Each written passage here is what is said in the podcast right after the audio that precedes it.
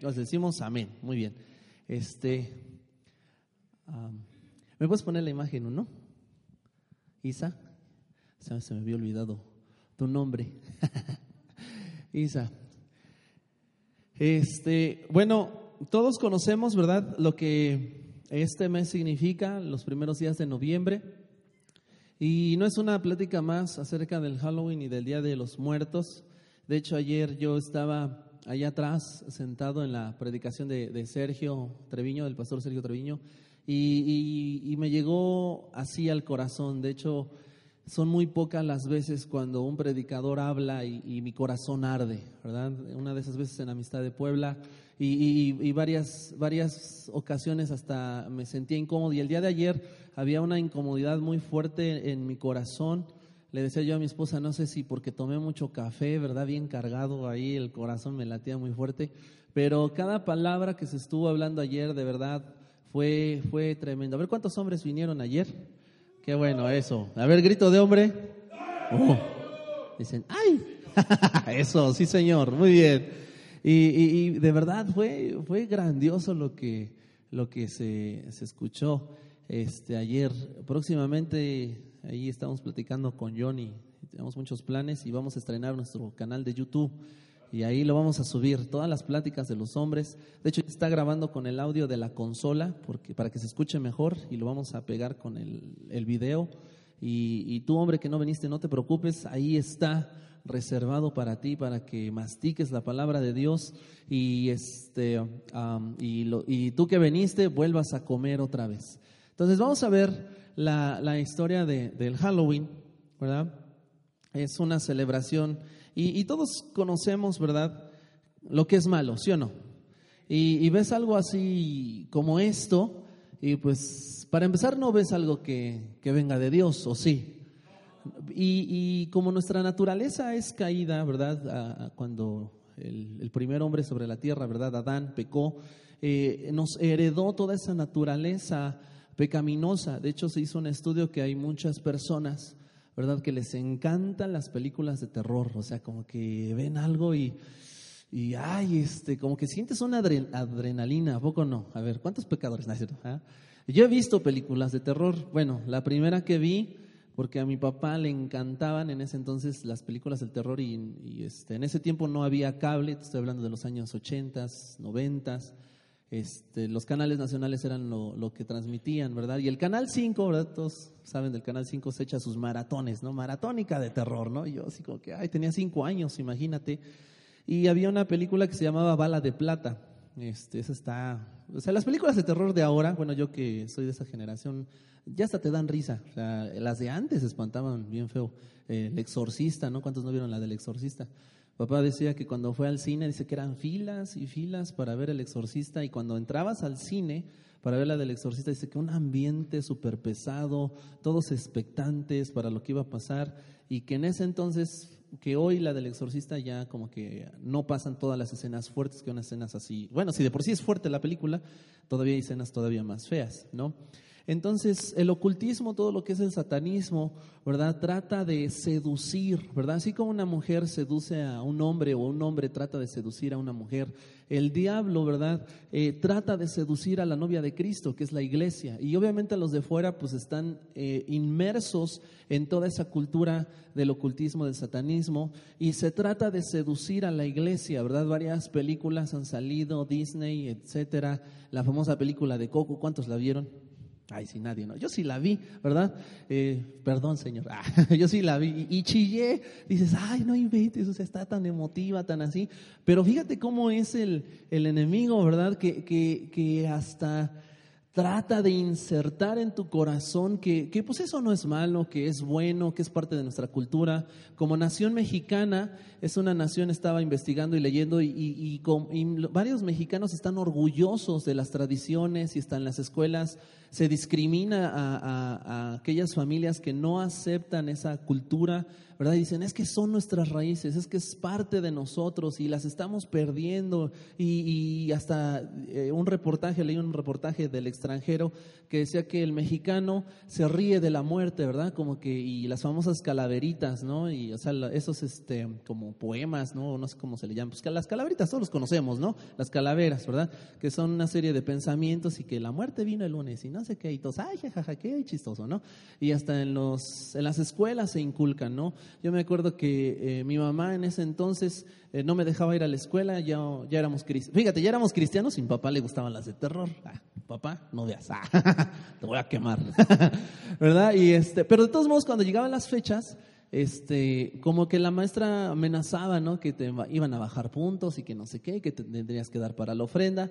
Y desde ahí muy chiquito yo entendí que pues eso era malo, ¿no? Independientemente de lo que había en la casa, porque pues antes pues éramos, íbamos a la iglesia cristiana, pero a veces íbamos, a veces no, mi papá todavía tenía broncas con mi mamá, ¿verdad? Bueno, eso nunca se acaba, ¿verdad? Hasta la fecha, los matrimonios más longevos tienen problemas, ¿no?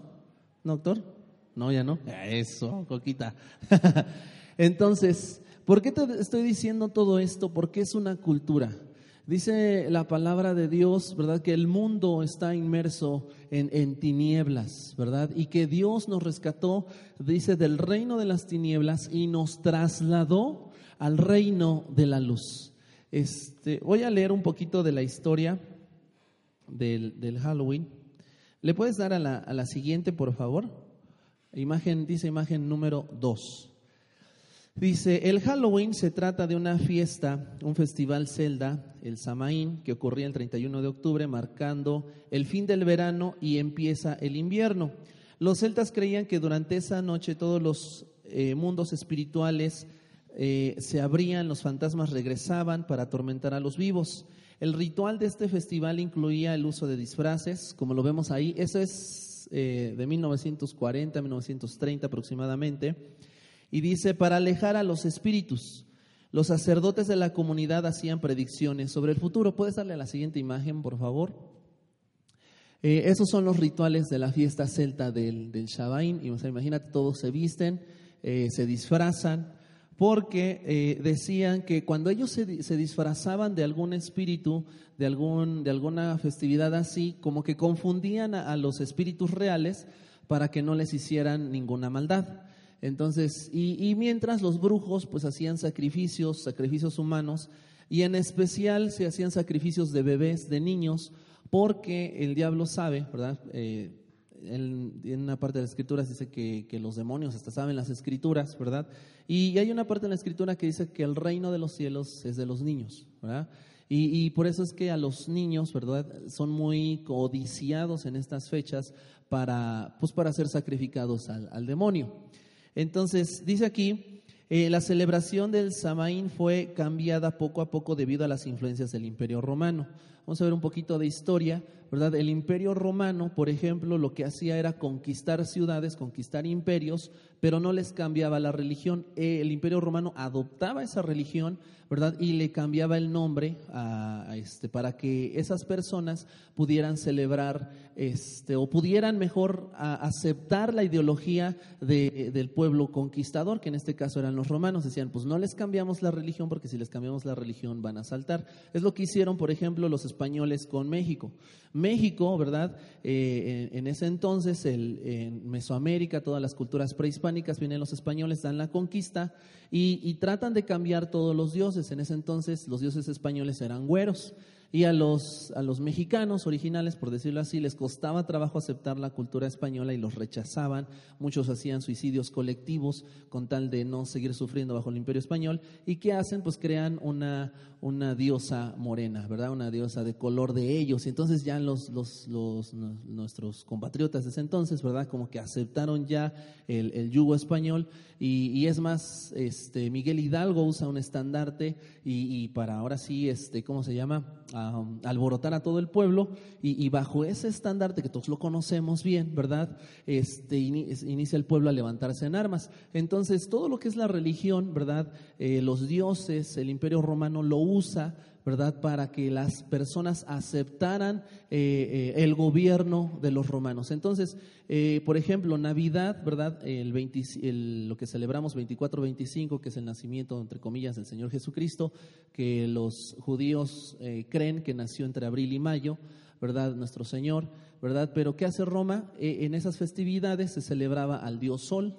Dice, bueno, lo vamos a cambiar y en lugar de, que celebren las personas al sol, les decimos que ahí nació Jesús. Y así hay muchas festividades que tienen un trasfondo eh, pagano, satánico, ¿verdad? Y que la iglesia poco a poco fue como que ah, maquillándola, ¿verdad? Para que se aceptara. Entonces, en cuestión del Halloween, lo que significa eh, es all, bueno, hay los que saben inglés, ¿verdad? Josu Dice All Hallows Eve, ¿verdad? Que significa Día de Todos los Santos o Víspera de los Santos. Entonces imagínate, o sea, transforman esto y dice que esto es santo. O sea, y tú dices, ¿a poco esto es santo? Pues no, ¿verdad? O sea, ¿qué le ves de santo? Hasta te da miedo, ¿no? Sí, pásale a la siguiente imagen, por favor. Y, trae una simbología. Imagínate, todas las casas eh, en el Halloween, es más, hasta nosotros, más que somos vecinos de los gringos, ¿verdad? Pues adoptamos también y en los trabajos, en las fiestas, en todos lados, en las casas, pues vamos a hacer un Halloween, ¿no? Y vamos disfrazados, ¿no? Y, fíjate, cuando, si tú lees en el libro de los jueces, en el libro de los jueces dice que el Espíritu del Señor venía sobre Sansón, venía sobre David, venía sobre cada héroe de la fe. Entonces, cuando en la escritura dice el Espíritu de Dios venía sobre Sansón, literalmente lo que significa es, pásale Mauricio, Pásale, John. John va a ser el Espíritu Santo. Es, muy santo mi líder. Ah. ¿Sí te lo aguantas? Ah, bueno. Aquí John. No, John. Él, él, es Sansón. Enseña tus músculos. Ah. Entonces dice, el Espíritu de Dios venía, cárgalo, cárgalo, sobre Sansón. Ya, ya, ya, ya. Quiere decir en el original, en el original dice el Espíritu de Dios se, posesionaba sobre Sansón. Y cuando dice se posesionaba, quiere decir que Sansón, por ejemplo, ya no pensaba con su mente, ya no veía con sus ojos, ah, por decirlo así, físicos, espirituales, sino que esa posesión hacía que todo lo que el Espíritu Santo sentía y quería, y eh, lo que él quería hacer o lo que él planeaba, se posicionaba en la mente de Sansón. Entonces, en el Halloween, por ejemplo, vestirte de un, ah, de un personaje demoníaco, diabólico, es literalmente te pones, te, te, pones en la posición, por eso se llama posesión, porque es como alinearte, ¿sale? Entonces te, te posicionas, eh, ahora sí que uno a uno, ¿verdad? Eh, y, entonces el espíritu, eh, cualquier espíritu tiene poder y autoridad para que lo que él quiera hacer, para lo que él quiera ah, pensar, inclusive hasta atarte, en ese momento tú le das potestad. Y no lo vemos así, lo vemos como que muy inocente. Y hasta los que escuchamos ese tipo de predicas, a, lo mejor decimos, ay, qué religiosos, ¿no? Así como que, ay, ¿a poco? Ay, si ni hace nada, no pasa nada, ¿verdad? Este, brujos, brujos que se han convertido al cristianismo, dicen que, por ejemplo, las películas, las películas de terror, la televisión, ahora los celulares, son portales que tú abres del mundo espiritual. Y no sé si, si antes en Televisa decían mucho, dice, muchas gracias por abrirnos la puerta de tu hogar. Y pues cuando yo le abrí la puerta de mi hogar a Chabelo, ¿no? Y Chabelo decía eso, gracias por abrirnos las puertas de tu casa. ¿Por qué? Porque a través de la televisión literalmente entran, ¿verdad? Los, los, los demonios, los seres espirituales. Dices, ay, ¿a poco sí? ¿Cuántos vieron la del aro? La película del aro. Yo tenía como 14, 15 años. Véanla. No, no es cierto. la película del aro, ¿verdad? Este, el aro, aro, un aro, ¿verdad? Yo la vi en, el bachiller, por ejemplo, porque la maestra no le gustaba dar clase y nos ponía un chorro de películas y, al que le caía bien le pasaba con 10. Afortunadamente casi siempre les cayó bien a mis maestros. Y, esa maestra de historia nos puso la de la vida es bella, y sí estábamos chilla y chilla todos, ¿verdad? Pero en la película del Aro, por ejemplo, el, ser espiritual, el demonio, es una niña, ¿verdad? Que tiene aquí este, ah, sus pelos, ¿no? Acá. De hecho, este, un amigo de ayer, si ven la fotografía de ahí, de abajo, hay unos cables acá. Y me dice, dice mi, amigo Alfredo, dice, dice, ay, se parece a la niña del aro, ¿no? Porque está así colgando y ahí está. Después ahí la pasan a ver, ¿no? Entonces, la película del aro era que veías un video, bueno, los, no sé, ya ni me acuerdo de la historia, pero veías un video y cuando acaba de, verse ese video sonaba el teléfono, decía, seven days, así, siete días, o sea que en siete días ese, ese ente espiritual te iba a matar. Y cuando llegaba el día séptimo salía de la tele, ¿no? De hecho, hay una broma en el Facebook donde ponen un montón de teles, ¿verdad? Y una está hueca y ahí sale la niña del aro y todos, ¡ay, no! Se espanta bien feo. Entonces, ¿por qué te doy todo esto? Porque cada vez que, que permitimos eso, dices, ¡ay, es que no pasa nada! Es que sí pasa. Eh, estábamos comentando ayer de un, de un muchacho, ¿verdad? Y que su abuelo sufrió muchas cosas y que luego al primo y al hermano, etcétera, etcétera. Y, todos dicen, pero es que si somos cristianos, ¿por qué nos pasa eso? ¿No se supone que cuando vengo a la iglesia y confieso que Jesucristo es mi Señor, se rompen todas las maldiciones? Y pues sí, o sea, tú lo aceptas, pero si abres una rendijita, ¿qué crees que va a pasar? El diablo se va a meter por ahí y le das derecho legal a Satanás de hacer con tu vida lo que quieras lo que Él quiera, perdón.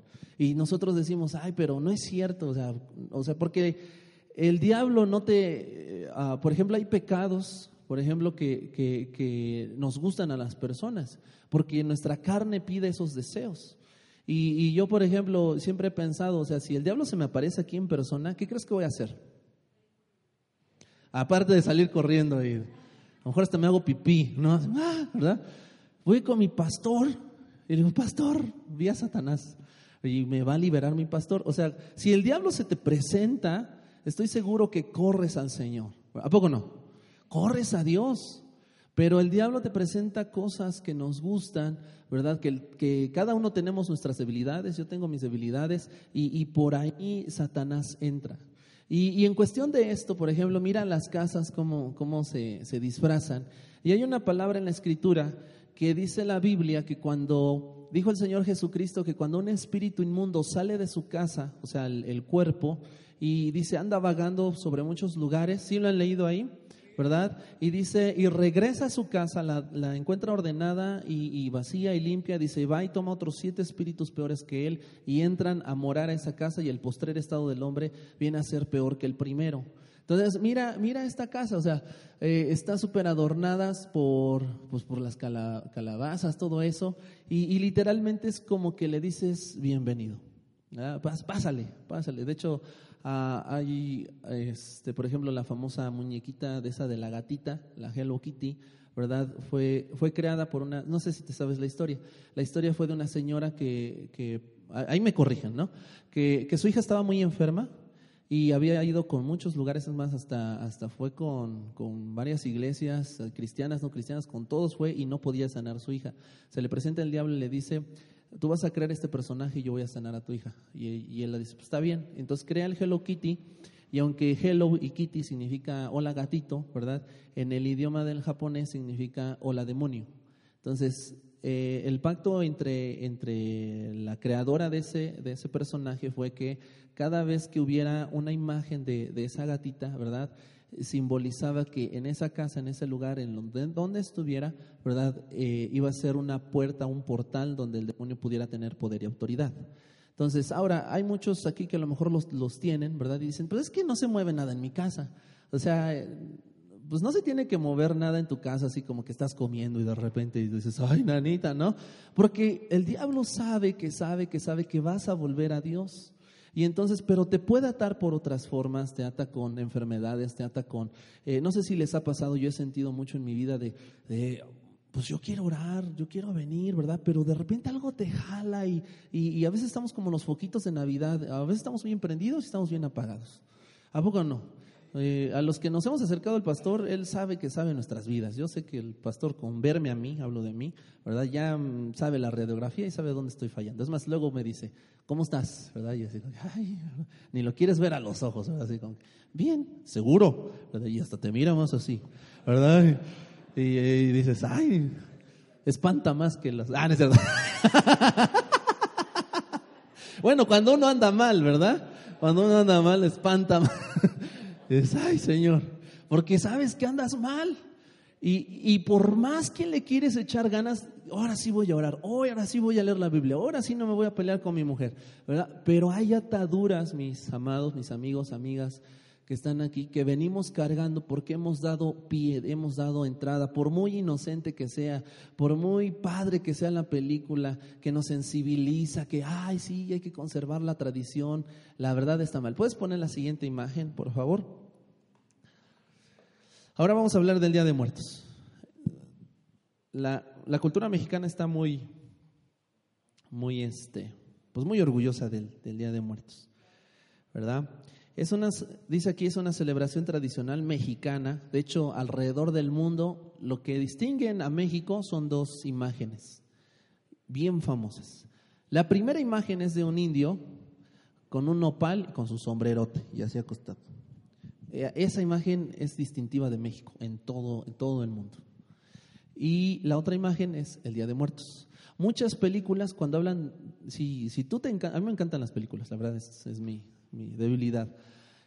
Eh, muchas películas, este, 007, hubo una que se filmó en México que se quejaron los mexicanos ahí del centro histórico porque tardaron tres meses, en cuatro meses cerraron las calles y para que salieran como cinco minutos, seis minutos de la película, este, siempre lanzan desfiles del Día de Muertos, ¿verdad? Este, 007, Godzilla, el rey de los monstruos, ¿verdad? Ministrate esas películas, ah, ¿verdad? Y ahí vas a encontrar que, que así como que se ven, eh, o sea, dibujan a México como que el Día de Muertos, Disney, por ejemplo, hizo la famosa película de Coco, ¿verdad? Y ganadora de premios y la canción, ¿verdad? ¿Y cuántos no estuvimos ahí? Recuérdame, ¿verdad? y no llores, por favor. estás llorando, ¿no? Y, te sensibiliza y, y, hasta yo le dije a mi esposa, no, yo creo que sí hay que poner ofrenda, pues imagínate mi abuelito, ¿no? Ya se va, se va a desaparecer el viejito, ¿verdad? Y no, que venga aquí a la casa, ¿verdad? Pero dice la escritura, en la palabra de Dios, que el muerto, muerto está y ya nada sabe. En Hebreos dice que después de la muerte viene el juicio.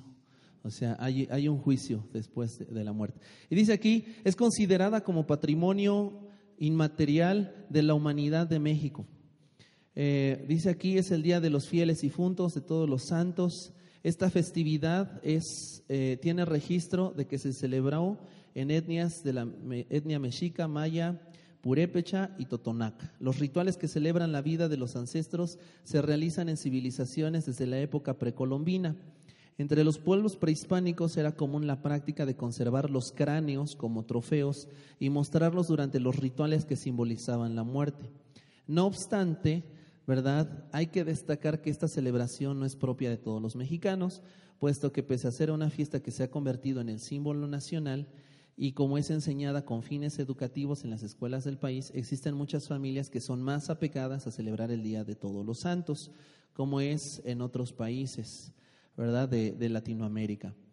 Ahora, dice así, es una fuerte influencia también de los Estados Unidos, zonas fronterizas, que ya combinan el Halloween con el Día de Muertos y que ya se considera como una cultura. El Día de Muertos ya es una cultura. O sea, si tú no celebras ese día, allá afuera nos dicen que, pues, ¿cómo? ¿No? Así como que es un, un, un shock, ¿verdad?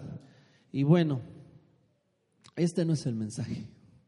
Esto lo toqué para abrir, porque aquí tú y yo, y esto lo voy a decir con para mí, cada predicación que yo que yo me toca ah, dar, siempre, siempre el número uno que es confrontado soy yo. Bueno, todos los que pasamos aquí somos confrontados, pero más yo. No estoy aquí para decirte que yo soy santo, que yo soy perfecto, que yo soy mejor que, que tú, no es cierto. Todos estamos en la, en la, ¿cómo se llama? En la carrera. ¿Verdad? Y, le puedes preguntar al pastor, ¿y cómo es Benja? No, híjole, te vas a espantar, ¿verdad? Bueno, si el pastor es buena onda, te va a decir, pues tiene sus luchas, y ahí va. Pero te vas a horrorizar. Bueno, pregúntale a mi esposa, ella sí te va a decir, ¿verdad? Entonces, a lo mejor has dejado de poner tus ofrendas, a lo mejor aquí ya hay gente que no pone ofrendas, pero que día a día estás ofreciendo y estás construyendo un altar a la muerte. A lo mejor no lo pones Ah, pásale a la siguiente imagen, por favor. ¿Verdad? No pones un altar así. Todos lo hemos visto, a lo mejor has llegado a verlo, pero en tu corazón tienes un altar así. Y no porque estés recordando a tu muertito, sino porque tú mismo estás ofreciéndole tu vida a la muerte. Dice la Biblia que el diablo vino para robar, matar y destruir, pero Cristo vino para dar vida. ¿Y vida en qué? En abundancia. Y tú y yo, ¿verdad? ¿Cuántos están a favor del aborto? Nadie. Pues déjame decirte que sí estás a favor del aborto, porque estás abortando tu propósito y tu destino. Yo estoy abortando mi propósito y mi destino. Y cuando aborto mi propósito y mi destino, ¿a quién crees que estoy ofreciendo? A la muerte. A la muerte. Cuando estoy obstinado en pecar, ¿a quién crees que le estoy ofreciendo esa vida? A la muerte. Tal ya no celebramos el Día de Muertos. Lo que te di aquí, este kinder del, del cristianismo, es kinder. Porque ya sabemos que está mal. Ya depende de ti si lo quieres o no hacer. Pero el siguiente paso es que no ofrezcamos más nuestra vida a la muerte. Tú dices, ay, y a lo mejor hasta juzgas, ay, esos que celebran el Día de Muertos y el Halloween, tal vez no te estás vistiendo ya de... Se te antoja a lo mejor disfrazarte de, de quien sea, del Iron Man, ¿no? Dices, ay, no, pues ya no me disfrazo de la muerte, pero del Iron Man, ¿no? O de alguien más, ¿verdad? Pero estás dejando que el diablo venga y se posicione de tu vida cuando te enojas, cuando te molestas. Vamos a tocar unos versículos.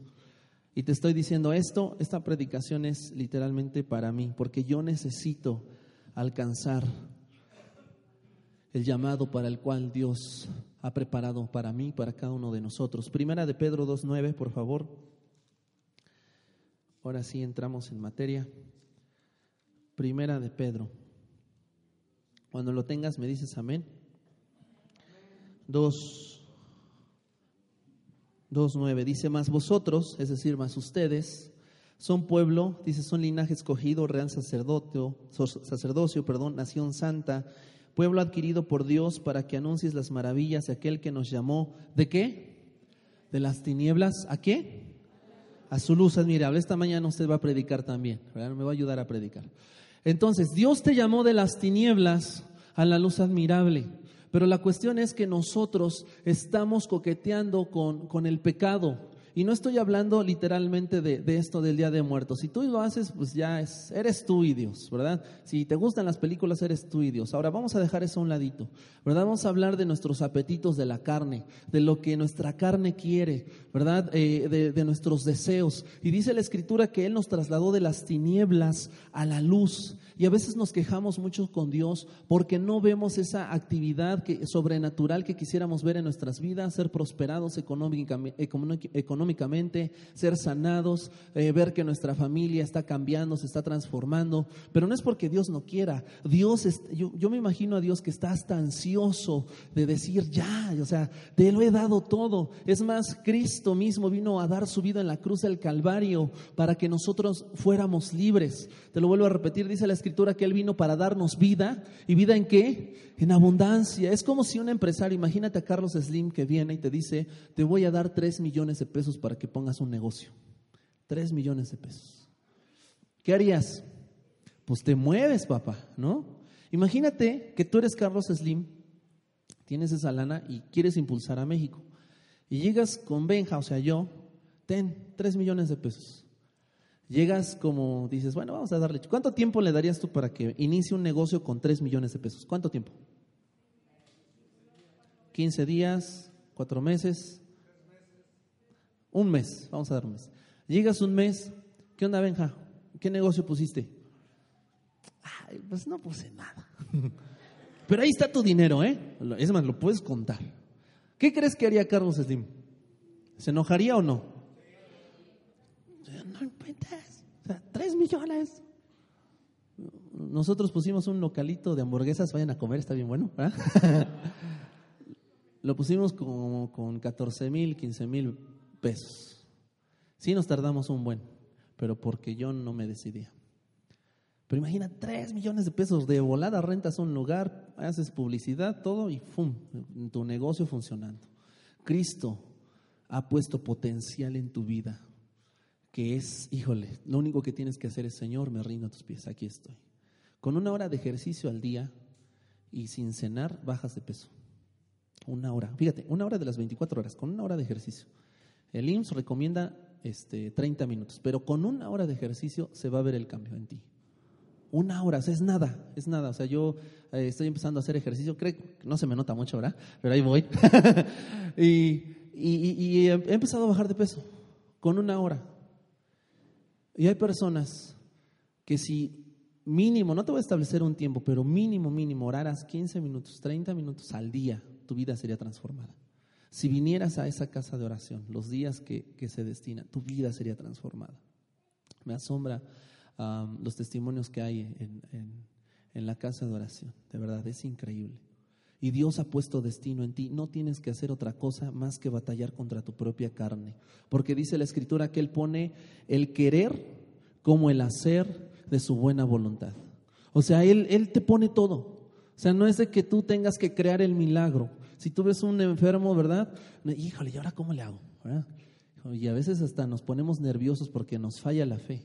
¿Por qué? Porque no estamos pegados a Dios. Dios no te dice que crees el milagro, que sanes al ciego. Él, Él lo va a hacer a través de ti, pero por el poder sobrenatural que va a fluir dentro de ti. Lo único que tienes que hacer es, heme aquí, envíame a mí. Es lo que eh, en Isaías el Señor clamó y sigue clamando hoy en día. ¿Quién irá por nosotros? ¿Quién irá? Y Dios está esperando un valiente aquí en esta mañana, en esta tarde, que diga, Señor, aquí estoy. Señor, yo. Pero nos desechamos a nosotros mismos. Fíjate, porque ¿cómo es el diablo? El diablo desde que eres pequeño te maltrata. ¿Y sabes con quién te maltrata? Con tus padres, con tu familia. Díganme si no es cierto. Y no estoy para juzgar a nadie. O sea, te dice, ay, ¿tú quién eres? ¿Verdad? Porque a ningún papá se le ha enseñado cómo tratar a sus hijos. Si tú le preguntas la historia a tus padres, ¿cómo fue cuando fueron chiquitos? Y mira, fueron abusados, fueron azotados y obviamente eso que traen en su corazón, al reproducirse y ver a su hijo, ¿qué, qué crees que van a hacer? Lo van a tratar igual o peor que su papá los trataba a ellos, o sea que tu abuelo. Y el diablo ha sembrado en nuestros corazones maltrato, ira, ¿verdad? Enojos. Y, el mexicano es, es mucho de, de, de no creérsela. En, la Segunda Guerra Mundial, los italianos y los alemanes a sus, a sus niños pequeños, ¿verdad? Los, les decían que eran la raza superior. Tú eres la raza superior. Y empezaban con esa mentalidad, somos la raza superior. Ministrate hoy, la vida es bella. Hay una parte, ¿quién ha visto La vida es bella? ¿Cuántos pecadores? Ah, ¿Verdad? Hay una parte donde el protagonista va a la escuela, Francisco Petrarca, bien que me acuerdo, ¿verdad? Porque va a ver a la chava que le gusta. ¿Verdad? Y le roba el listón del, supervisor, no sé qué es, y ya la directora dice, bueno, niños, pues va, viene este, este hombre a hablarnos de la raza superior. Y este cuate se queda así como que, híjole, ¿en qué me metí, no? dice, bueno, pues este, niños, todos vengo, vengo a decirles que nuestra raza es superior. Y dice, a ver, tóquense las orejitas. Y ya los niños se tocan las orejitas. Pues estas orejitas son de la raza superior. Y ahí empieza a describir todo su cuerpo. Dice, ¿dónde van a encontrar otro más bello que yo? ¿Dónde van? Pues precisamente porque los científicos italianos, ¿verdad? Me han enviado a mí para decirles que nuestra raza es superior. Entonces, imagínate, los, esas culturas, la alemana, tú ves un alemán. ¿Y cómo son los alemanes? Son serios, son fuertes, su carácter. Los argentinos, ¿verdad?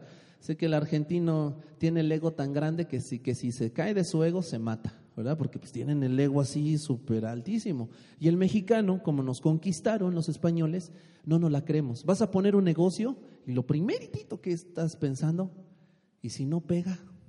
¿Sí o no? Híjole, ¿verdad?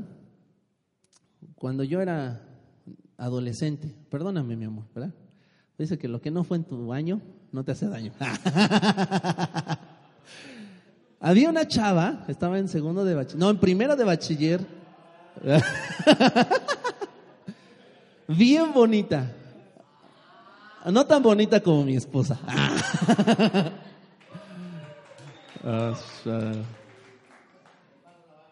y la chava era de, de, primero B, yo era de primero A. Y le gusté. Pues obvio, ¿no? y este, y yo era bien acomplejado, pero súper, nada que ver con mi personalidad de ahorita. O sea, yo era retraído. Imagínate el Benja retraído. O sea, yo creo que nadie se lo puede imaginar, los que me conocen. No hablaba, era mm, muy tímido, muy así.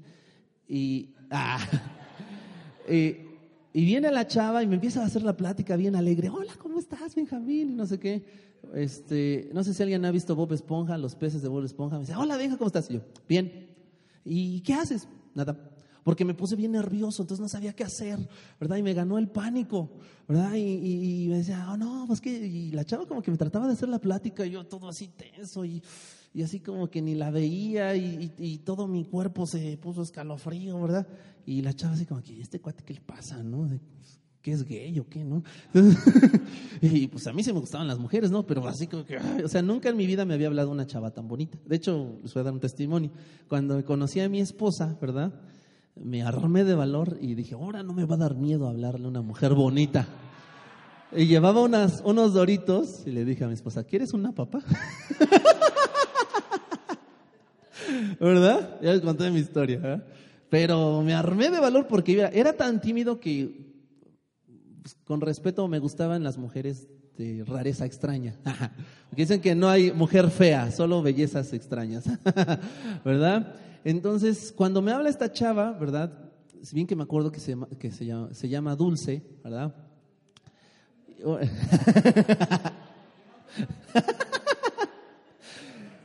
Y que me la encuentro en el camión. Para empezar, ella, no me, no me la encontré en el camión.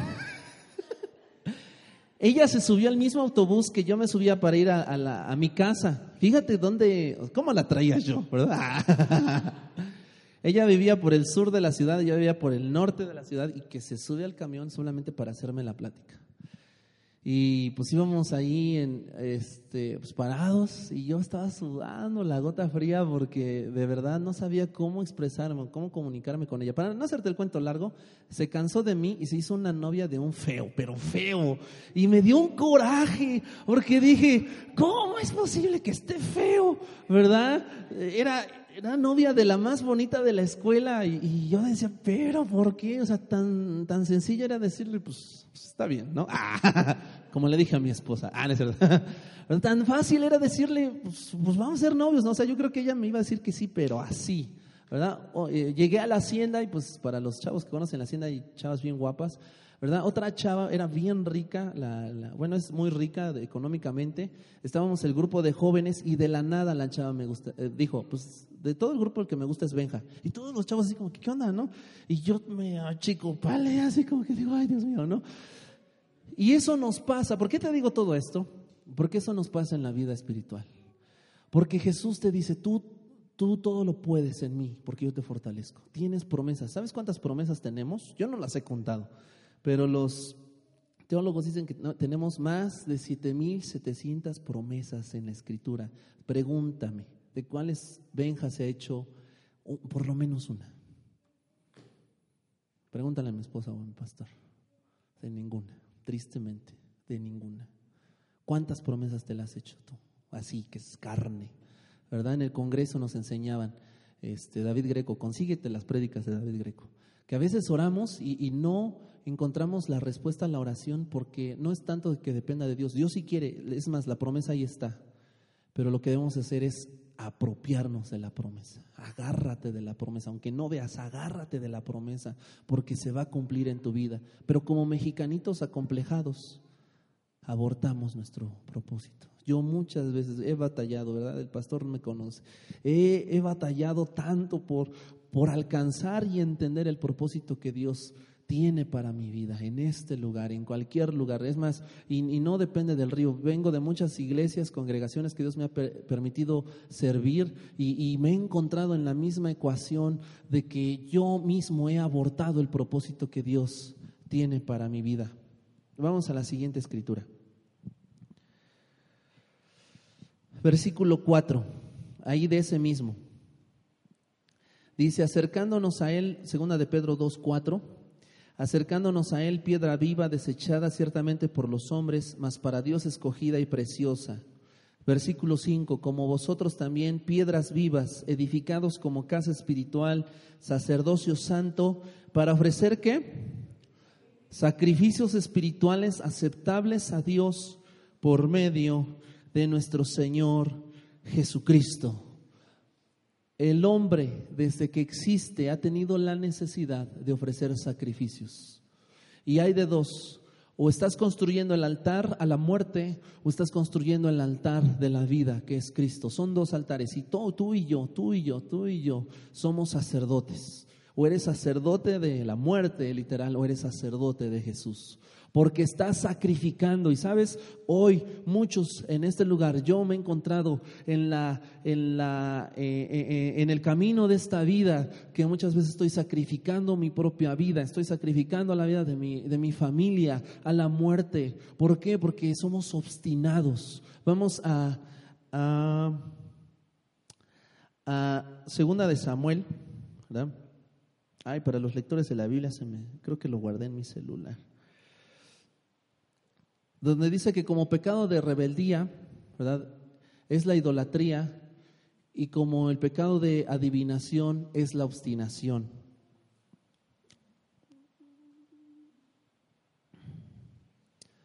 Y lo tenía yo aquí. Primera de Samuel, ¿verdad? Ay, ay, déjale, déjale, Mauricio. Gracias, gracias. Primera de Samuel 15, 22.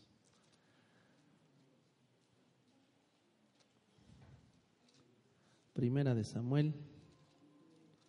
¿Ya lo tienes ahí? Dice así, ahora está ahí en la pantalla.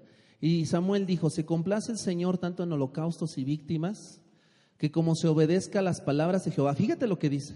O sea, se complace el Señor. Antes Israel para acercarse a Dios tenía que sacrificar un corderito y solamente una vez al año entraba el sacerdote a tener contacto con Dios para justificar a todo el pueblo.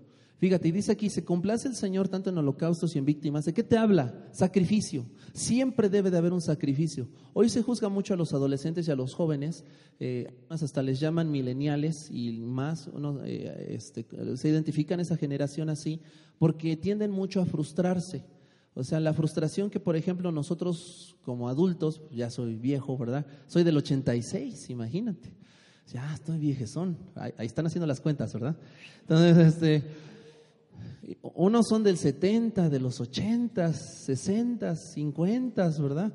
Imagínate, pero nosotros, ¿verdad? Nuestros papás, por, por, lo mismo que nos maltrataban, ¿verdad? En la escuela ni siquiera existía el término bullying. ¿O usted, doctor, cuando era chavo? ¿El término bullying? No, ¿verdad? O sea, es un término nuevo, ¿verdad? La acción sí había, ¿verdad? Pero el término no existía. Y, por ejemplo, hablan de los mileniales en el trabajo, que ya eh, un milenial en el trabajo ya no resiste la presión del patrón, así como que, ay, como que les cuesta trabajo este, trabajar bajo presión eh, en, la escuela, en, los estudios. O sea, antes yo me acuerdo que, fíjate, en la secundaria, era tanta la tarea que me dejaban y no teníamos computadora, no teníamos internet, te tenías que ir a la biblioteca, era horrible la escuela en mis tiempos, la verdad. Hoy, hoy hay, por ejemplo, en, la escuela donde yo doy clases, la, el examen es en línea. Ya los chavos pueden ver, ay, gracias. Ya los chavos pueden ver este, las respuestas y nada más las tienen que copiar y todavía reprueban. O sea, dicen, no inventes. Yo hubiera querido un examen así, ya estaba eh, macheteándole día y noche para acordarme de la escuela. Sí, hoy, hoy no les digo, si no me van a correr. Pero imagínate, o sea, ya, ya el alumno ya no se tiene que esforzar. Es más, hoy la SEP está prohibidísimo que en secundaria reprueben. O sea, les llama la atención a los directores y es más, hasta les ponen multa si hay reprobados. Imagínate, o sea, ¿qué tipo de educación tenemos? Y, por ejemplo, vinieron, eh, la escuela donde estoy invitan a muchos extranjeros, eso sí.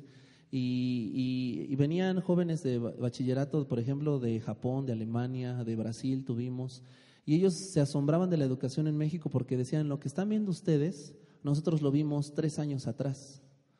O sea, imagínate, tres años atrás, ellos están adelantados con lo que se le están enseñando a los jóvenes de ahora. O sea, si por ejemplo los de tercero de bachiller, los que están viendo los mexicanos en tercero de bachiller, a ellos les enseñaron eso en primero.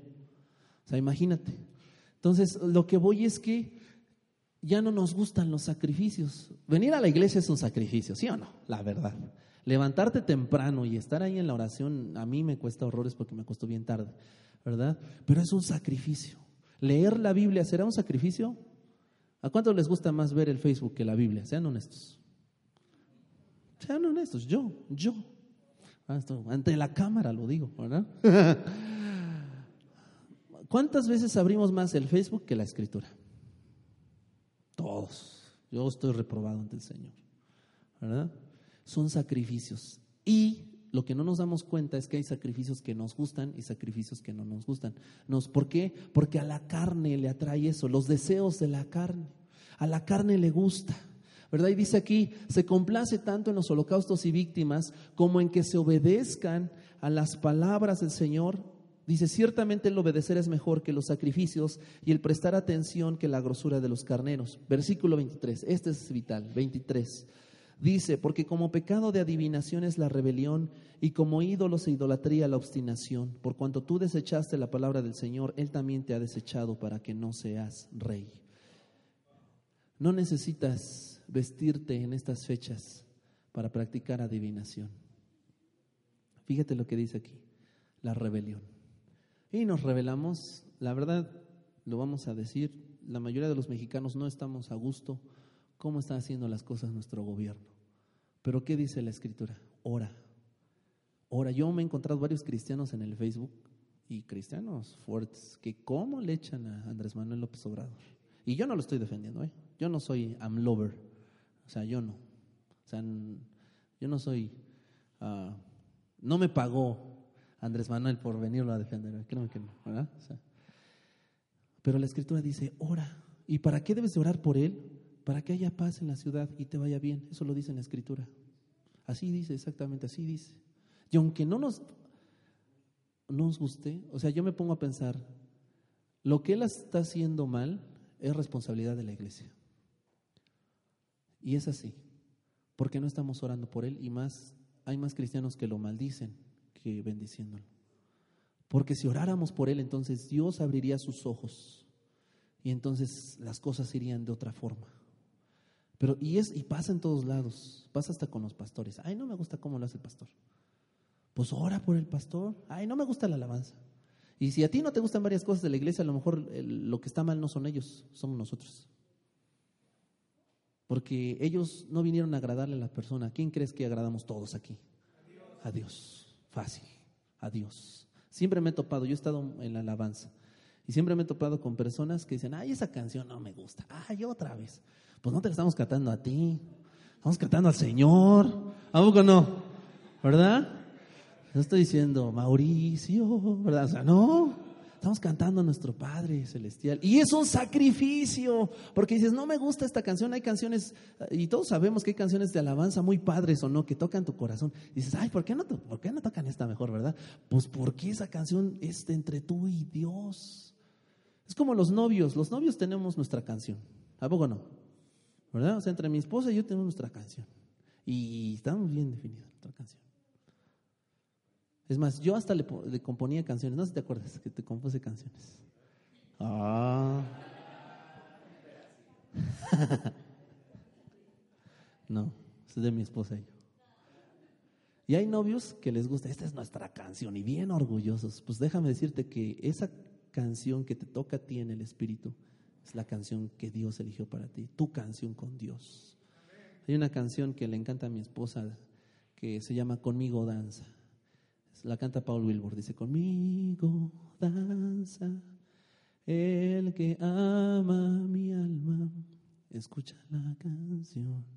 Dice, yo le amo. Y está bien padre, escúchala, es Paul Wilbur. Y, toca nuestro corazón esa canción, porque son sacrificios. Es más, en Salmos dice sacrificios de alabanza. ¿A poco no? Porque son sacrificios. El estar en el Internet es un sacrificio en el, en el celular. Estás sacrificando tu vista, si no lo sabías. Estás sacrificando tu tiempo. En lugar de que te agarres un libro o pienses otra cosa, pásale a la siguiente imagen si la tienes, por favor.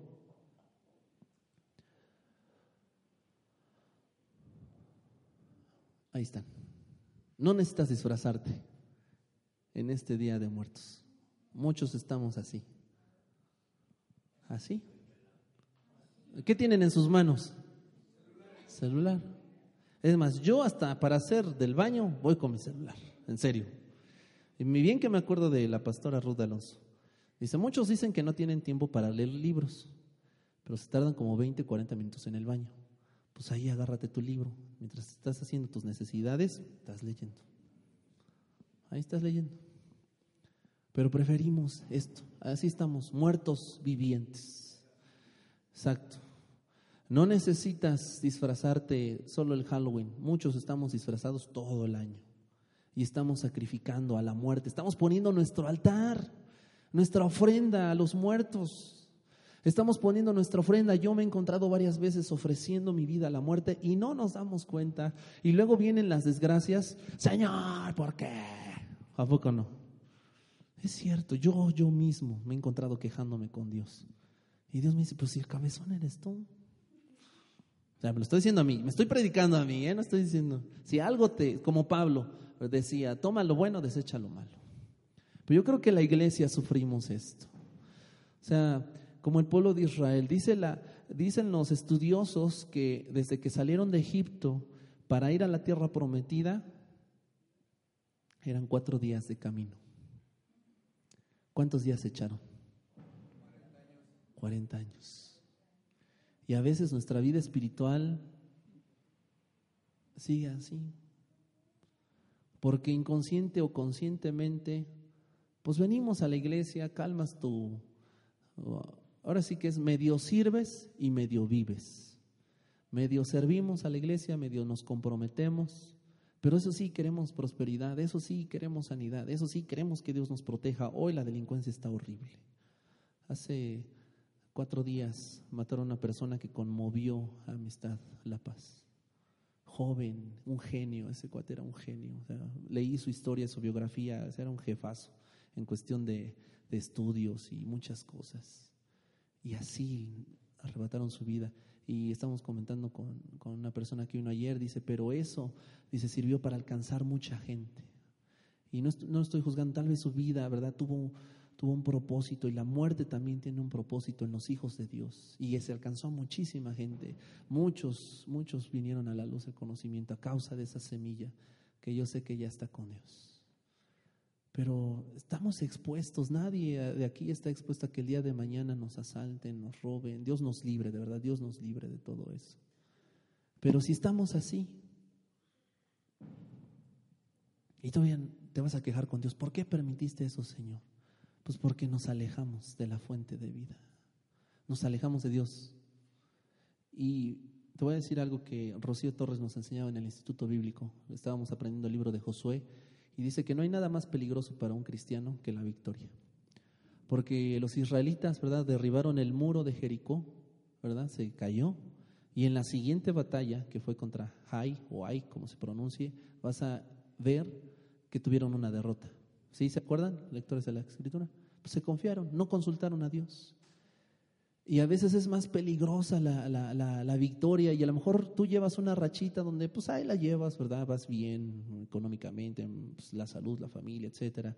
Pero de repente nos empezamos a enfriar. Yo en mi vida misma me he visto cómo, cómo de la nada te enfrías y, y tú crees que estás bien. Es más, hasta juzgas a aquellos que te critican y te están diciendo, oye, Benja, échale ganas, como que te veo medio frío. Ay, no, no, no, yo estoy bien, o sea, yo soy súper espiritual. Y sin darme cuenta, estoy girando 40 años en el desierto. Y me quejo en el desierto, porque a nadie nos gusta en el desierto. Y a lo mejor no es un desierto fuerte, pero pues tampoco despegas, no despega tu negocio, no despega tu vida misma, tu familia. Pero ya nos gustó vivir, es más, los motivacionales le llaman zona de confort. Es un término que ya hoy es muy famoso, la famosa zona de confort. Y ahí estamos, ¿verdad? Y el diablo te tiene aquí apapachado, no se necesita parecerte, es más, muchos ni le damos batalla al diablo. Con solo hacer al Benja así, y ay, pobre de mí, ¿verdad? Y mi esposa te puede decir, ¿verdad? Ahí me hago la víctima, ¿verdad? Ay, todos me odian, el pastor me odia, nadie me quiere, el Señor me odia, ¿por qué? ¿Verdad? Y, y lo que necesitamos es, papá, o sea, levántate, ya es hora. El tiempo, mis amigos, se está agotando. El tiempo se está acabando. Eh, muchos brujos pronostican para México que viene una desgracia fuerte. En Oaxaca, una persona estaba orando, escuché el testimonio a Dios, una persona cristiana, y dice que en el temblor del septiembre, ¿se acuerdan? En 2017, ven que tembló en la noche. Y, este, y a las dos de la tarde también, dos, dos y media. Dice que en el temblor de la noche, dice que ella estaba acabando de orar Y dice, ya cuando te estás acorrocando en tu cama y ya estás cerrando tus ojos, de repente dice que escucha la voz del Espíritu Santo. Le dice, temblor, temblor, levántate, temblor. Y dice, por aquí me levanté y empieza. Entonces dices, yo no sé si es real o no, ¿verdad? Pero supongamos que, que sí o que no, hay tú júzgalo, ¿verdad? Dice que, que, que otra vez empezó a orar y que eh, vio al Popocatépetl, ¿verdad? Como las once y media, doce de la noche, y, y, le dijo esta voz, levántate y escribe. Y dice que empezó a escribir y dice, explosión del Popocatépetl, genera un terremoto entre 11 y 13 grados, de 4 a 6 minutos. Y me entró un pavor, de verdad, cuando lo escuché, pero pavor. Y en ese entonces yo andaba mal. Y te hablo de, de hace dos semanas, o sea, días. Y me entró un pavor así como diciendo, y eran como las diez y media cuando lo vi. Dijo, no inventes, ya falta una hora. en serio. ¿Y qué crees que hizo el Benja? Rápido, que es más, hasta ahí tengo mi maleta ya lista para, en caso de emergencia. Y escucho la voz de Dios y me dice, así como te estás preparando para ese evento. No me dijo si iba a pasar o no, no te estoy alarmando, ¿verdad? Pero me dice, así prepárate para lo espiritual. Porque hay una sentencia de muerte sobre nosotros. No sé si sabías, pero te vas a morir. Y hasta el eco. Te vas a morir. ¿Sí lo escuchaste? no necesitas, la otra vez te decía, no necesitas un doctor para que te diga, estás desahuciado. No necesitas. Nos vamos a morir, ¿sí o no? ¿O hay alguien aquí que sea el Capitán América, que va a vivir mucho tiempo? Solo que hasta se casó, ya envejeció, ¿verdad? Ahí hay una enseñanza. Ah, Pero imagínate, vas a morir. Y muchos vivimos aquí, pegados al celular. Este, este aparatito es el Dios de este siglo. Con el mismo celular donde muchos jóvenes o hasta gente adulta tienen descargada su Biblia, en ese mismo aparato ven pornografía. Y dice la escritura en Romanos que la paga del pecado es muerte. Y estás sacrificando a la muerte. No estás poner ofrenda. Con tus acciones mismas estás ofrendando tu vida a la muerte. Ponte de pie. Terminamos.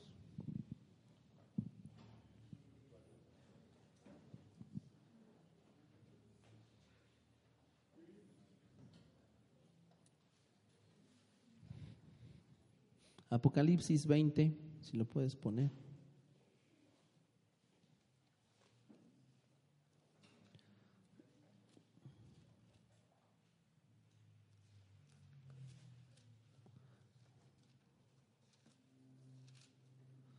Veinte, once al quince.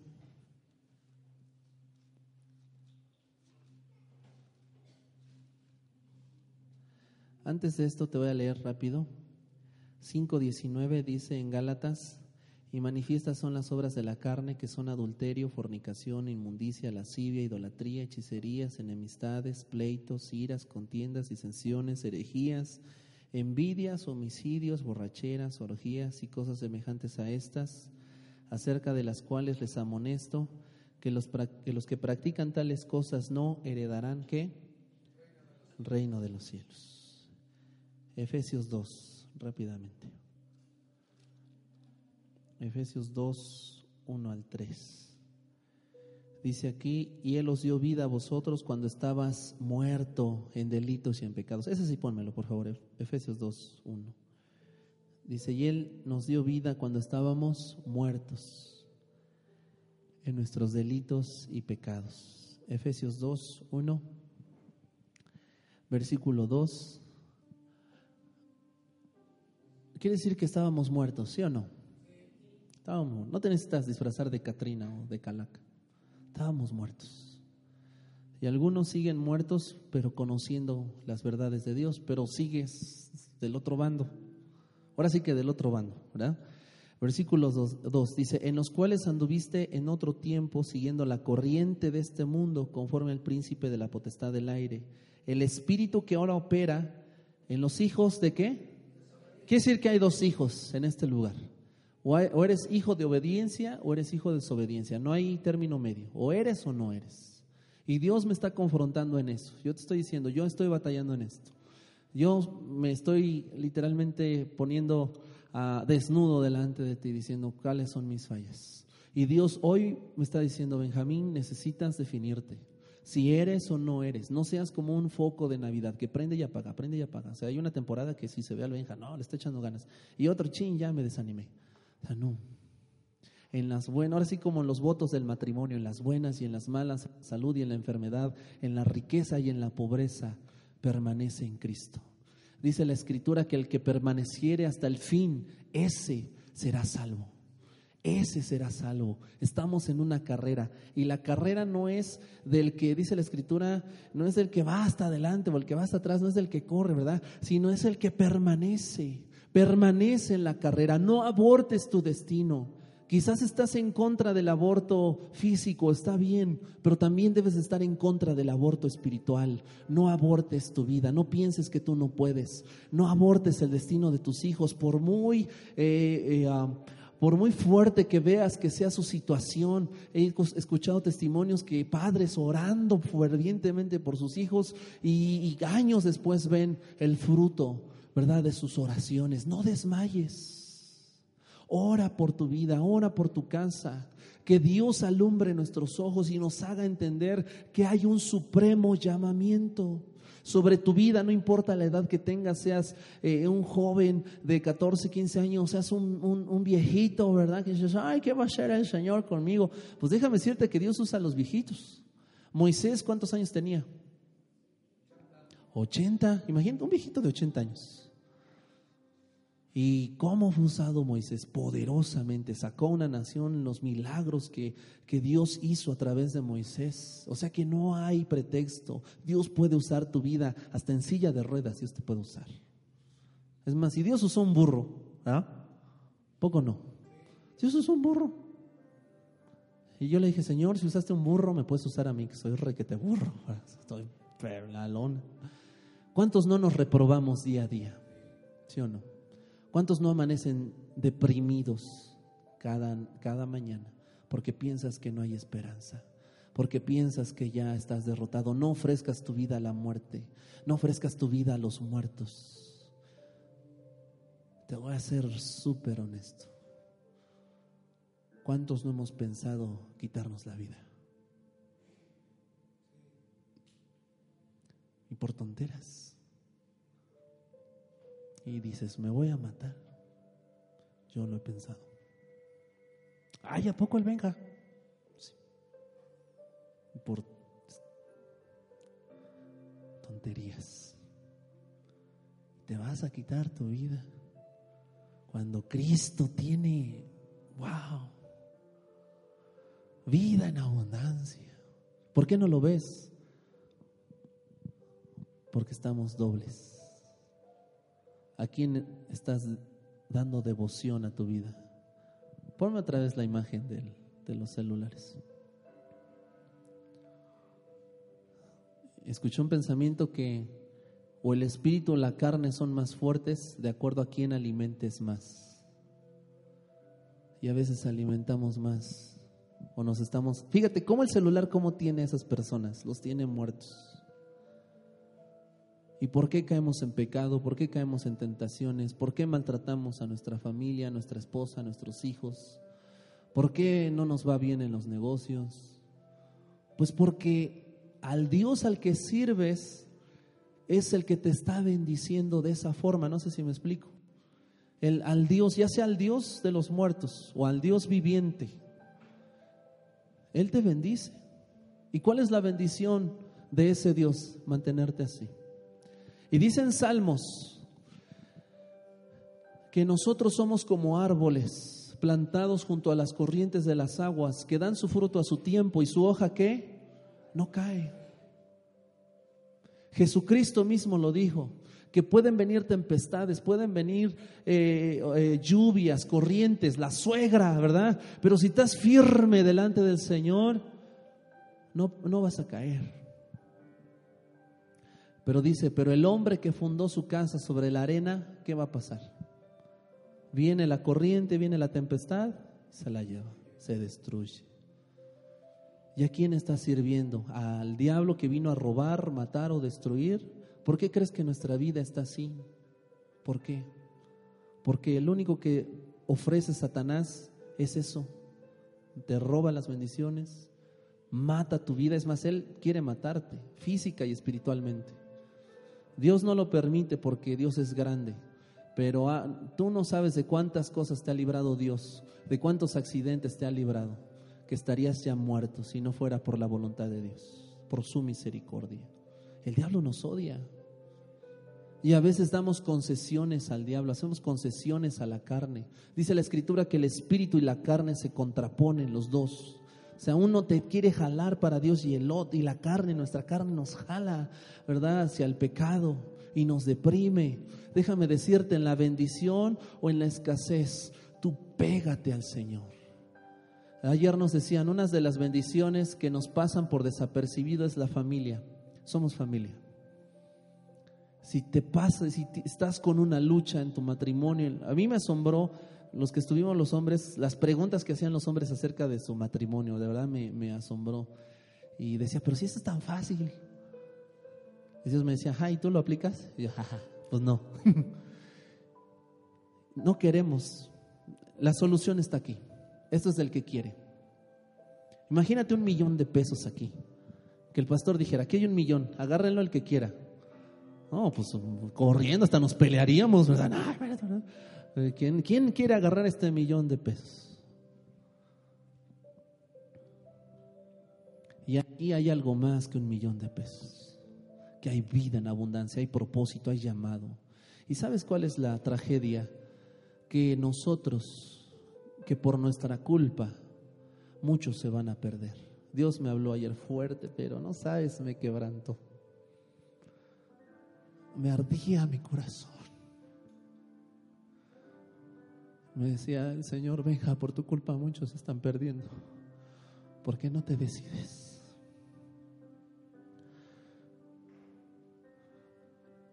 Dice, a lo mejor vas a ser salvo porque tu nombre está escrito en el libro de la vida, pero hay muchos que ya murieron que están maldiciendo tu nombre en el infierno.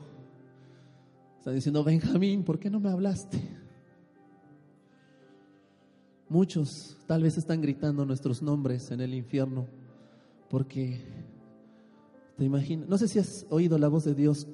Yo he oído, yo he oído muchas veces en el camión y Dios me dice, háblale a esa persona. No sé si te ha pasado háblale. Y varias veces me ha dado mucha vergüenza, te lo voy a confesar, y no le he hablado. Y no sabemos si ese día él iba a fallecer y se iba al infierno porque no le hablé o porque di un mal testimonio. ¿Cuántas veces yo he dado un mal testimonio y me avergüenzo tanto de dar mal testimonio? Y tal vez a lo mejor nosotros como iglesia seremos salvos, pero hay responsabilidad sobre nuestros hombros, de nuestros lomos van a nacer gente espiritual. No lo vemos, pero estás embarazado, aunque seas hombre, estás embarazado de millones de gentes, ya sea de millones o de poquitos, pero hay, se está gestando salvación dentro de ti y no te das cuenta. Muchos te están viendo, yo no lo creía, pero muchos te están viendo a ti. Ay, ¿a poco? Si no canto, si no predico, pero muchos te están viendo. Ven un cambio en ti, aunque tú te repruebes. Muchos están diciendo, wow. A lo mejor no te lo dicen, pero están ahí viendo los ojos sobre ti. Y es tiempo, mis amados, de que nos levantemos. Y lo único que tenemos que hacer es estar pegados con Dios. Nada más, nada más. Es vencer tu carne y orar y buscar a Dios, venir a la iglesia, alimentarte, abrirte a lo que Dios quiere. Eso es lo único que tienes que hacer. Dice la escritura que sus mandamientos, fíjate, dice que no son difíciles de hacer. Es más, Jesús dijo, ven y trae tu carga hacia mí. Mi yugo es fácil, ligera es mi carga. Es un intercambio divino. Dejas tus cargas y Él te pone un yugo, sí, pero un yugo que te va a bendecir. El yugo de allá afuera te pudre el yugo de allá afuera te aplasta, ¿sí o no? Las presiones de la vida, las tristezas, las preocupaciones, las depresiones. Podrás ver a la gente muy contenta, ¿verdad? Entre comillas. Ay, van a los bailes, qué chido, ¿verdad? Ahí estamos bailando. Pero terminan esos bailes y ¿qué necesitan? porque hay un vacío. Y otra vez, y una y otra vez. Y sí, qué padre nos divertimos, ¿verdad? Y hasta nos critican. Ay, no, en la iglesia son reaburridos. Ay, no. Es que es, no te permiten no fumar, no beber, no, no, no, eso es religión. Nosotros no lo hacemos por eso, es porque queremos agradar a nuestro Padre. Y nos llena tanto que no necesitamos del alcohol. Nos da tanta plenitud y tanta alegría que podremos ser adictos, pero adictos a su presencia. Este es el reto de esta mañana. No ofrezcas tu vida a la muerte, ofrécela al Señor. Vamos a cerrar nuestros ojos. Señor, tú sabes cómo somos, nuestras debilidades. Tú sabes que te fallamos. Dice tu palabra que, que tú te acuerdas que somos polvo. Pero como el Padre se compadece de los hijos, tú te compadeces de nosotros.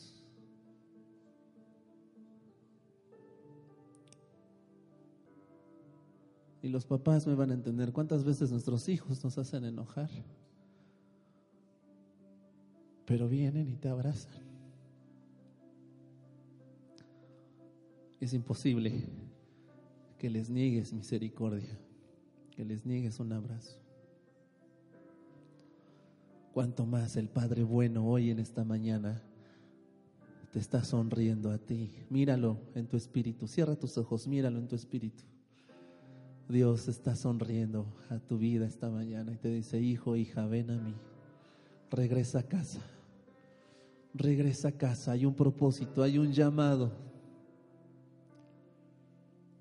Y yo te voy a equipar, yo te voy a enviar. No digas, no sé hablar, no digas, estoy muy niño, no digas, estoy muy viejo. No abortes tu propósito, no abortes tu propósito.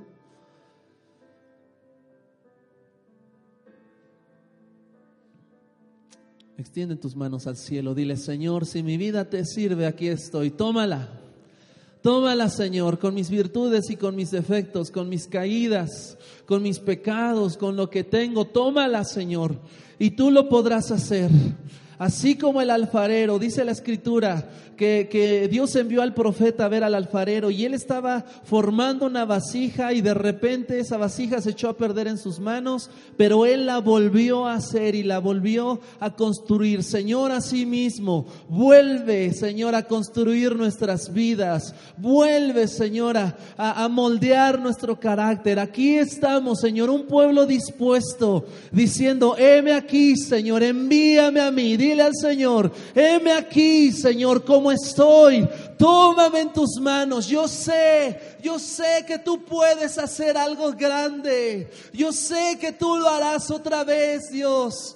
Tú puedes transformar esta vida caída, vacía, con defectos y transformarla en algo nuevo. Así como la mariposa, así como ese gusano que se está arrastrando. Pero viene esa transformación, viene esa metamorfosis, que así exista una metamorfosis espiritual y dejemos de ser gusanos y extendemos, extendamos nuestras alas y volemos al propósito, volemos como esas flechas en las manos del valiente, en tus manos.